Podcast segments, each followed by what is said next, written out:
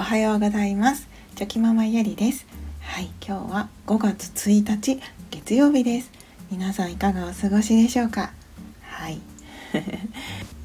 今日は早速ですねちょっとお話に入りたいと思うんですけれども、えー、先日ですね家庭訪問があのあったんですけれども。で長男のあ家庭訪問で、えー小学校のね先生が長男の最近の、まあ、学校での様子を教えてくださってたんですけどもうあの こう家庭訪問のたびにですねあ長男はいつもあ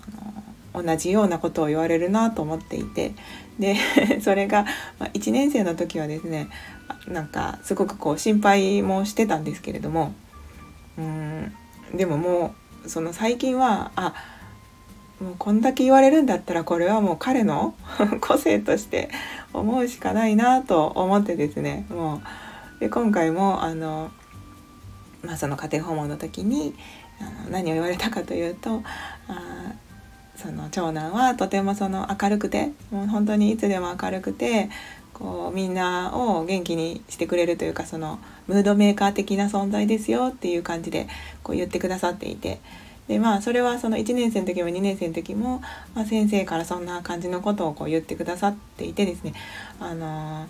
あありがたいなって思ってたんですけど。でその後必ず付け加えられる言葉がまあでもそのよくこう意識がどこかに飛んじゃってあ話していてもこう完全に後ろを向いてたりとか全然違うところを見てぼーっと見てたりとか、まあ、そういうところがあるんですけどねははははってこう みんな先生方が同じようなことを言われるので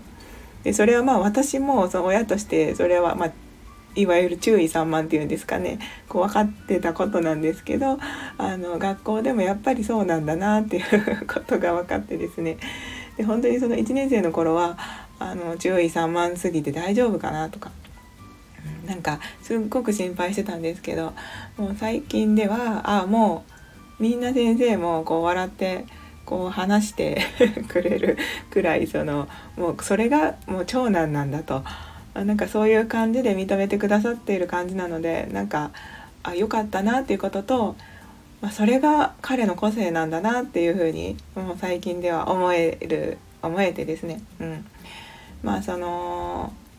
何というか注意散漫っていうのはこう言い方を変えたら、まあ、好奇心旺盛っていう風にも言えると思うんですけどあ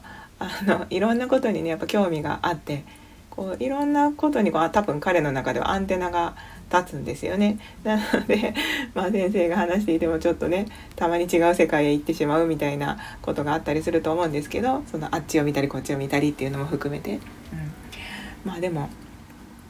そういうふうにこう認めてくださる先生方でまあ良かったなっていうふうに、はい、思いました。なんかそうやっぱりねその最近自分でも本当に思うんですけれどもあの何度も何度も何度も注意されることって、まあ、もちろんその直さなければいけないところもあるんですけれどもなんかもう何度も言われることってその人のもう個性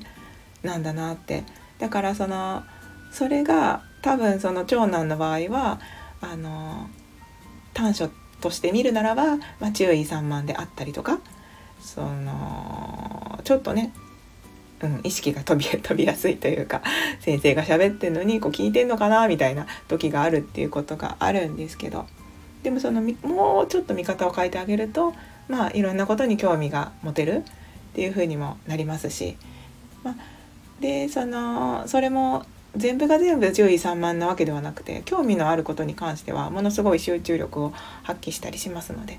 まあまあまあまあその本当にこう見る角度によって、うん、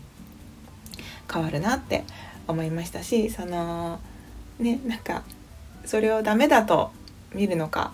個性良い長所と見るのか短所と見るのかっていうところになってくると思いますのでまああのまあ学校でもね本当にその人に迷惑をかけるとかそういうところはないみたいなので、うん、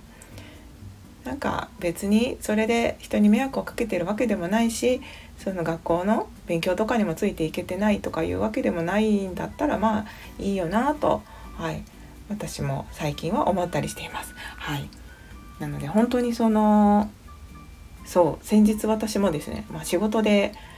あの夫にうんまあ注意というかもっとここを気をつけたらいいのになんでいつもそうなるんだみたいなことをですねまあ注意してもらったことがあったんですけど。まあでもそれもその私からするとですねお客様のことを思って何というかできるだけお客様の希望を叶えてあげたいっていう 気持ちというか、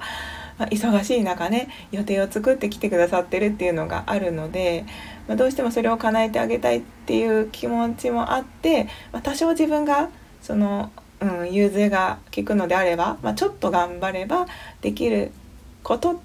なのであればそれをもうか叶えてあげたいっていう気持ちがあってですね。あのまあまあそのうん、いいですいいですよっていう形でいつも受けるんですけど夫からするとそれはあなたのその負担になるんだったらそこはもうはっきりとこう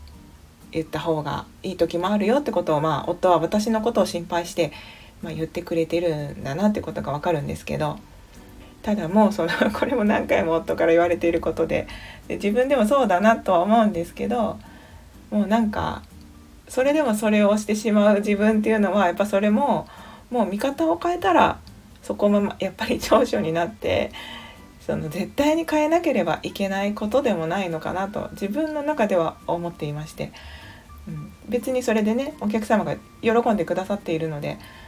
なんかそれでいいんじゃないかなってその喜んでくださる姿を見て私も幸せなのでなんかそれでいいんじゃないかなと思ったりしています。はいあのなのでそのあまりにもその自分私の場合でしたら自分をそれで苦しめてるとかいつもしんどくなっちゃってるっていうことであればそこで考えればいいんですけどまだ自分の中では、うん、大丈夫っていう範囲の中なので、まあ、夫はそのそれの蓄積がなんかこう疲れちゃうんじゃないかってことを心配して言ってくれてると思うんですけど、まあ、そこら辺はやっぱり自己分析でまだ今のところでは全然大丈夫なかなと思ってますので、うん、なんかそこをねなんか自分のその何て言うか価値観っていうか大切にしたいところを変えてまではなんか違うのかなとも思うので、うん、そうですね。難しいところではあるんですけどやっぱりその変えなければいけないものとか変えた方がいいこととかはあるんですけど、まあ、それを長所として見た時には本当に変える必要があるのかとかそのいいところがあるんじゃないかなとか、うん、メリットとデメリットっていうのをねちゃんと考えてあのやった方がいいんじゃないかなと思いました。はい ちょっと分かりますかねなんかすごくね最近そのどうしても帰れない部分他人から見ればそこは直した方がいいんじゃないかっていうところがあったとしてもですねそれも本当に直さなければいけないことなのかっていう目線で見てですね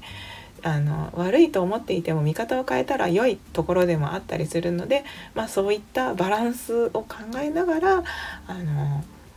その人の個性自分の個性とかっていうのは付き合っていけたらいいなって、はい、思いました。ちょっとなんか、うん、まとまってないかもしれませんが、はい、そんなことを先日思いました。はい、まああのね自分本当にその、まあ、子育てをしていてですねあのやっぱり気になるところとか子供のね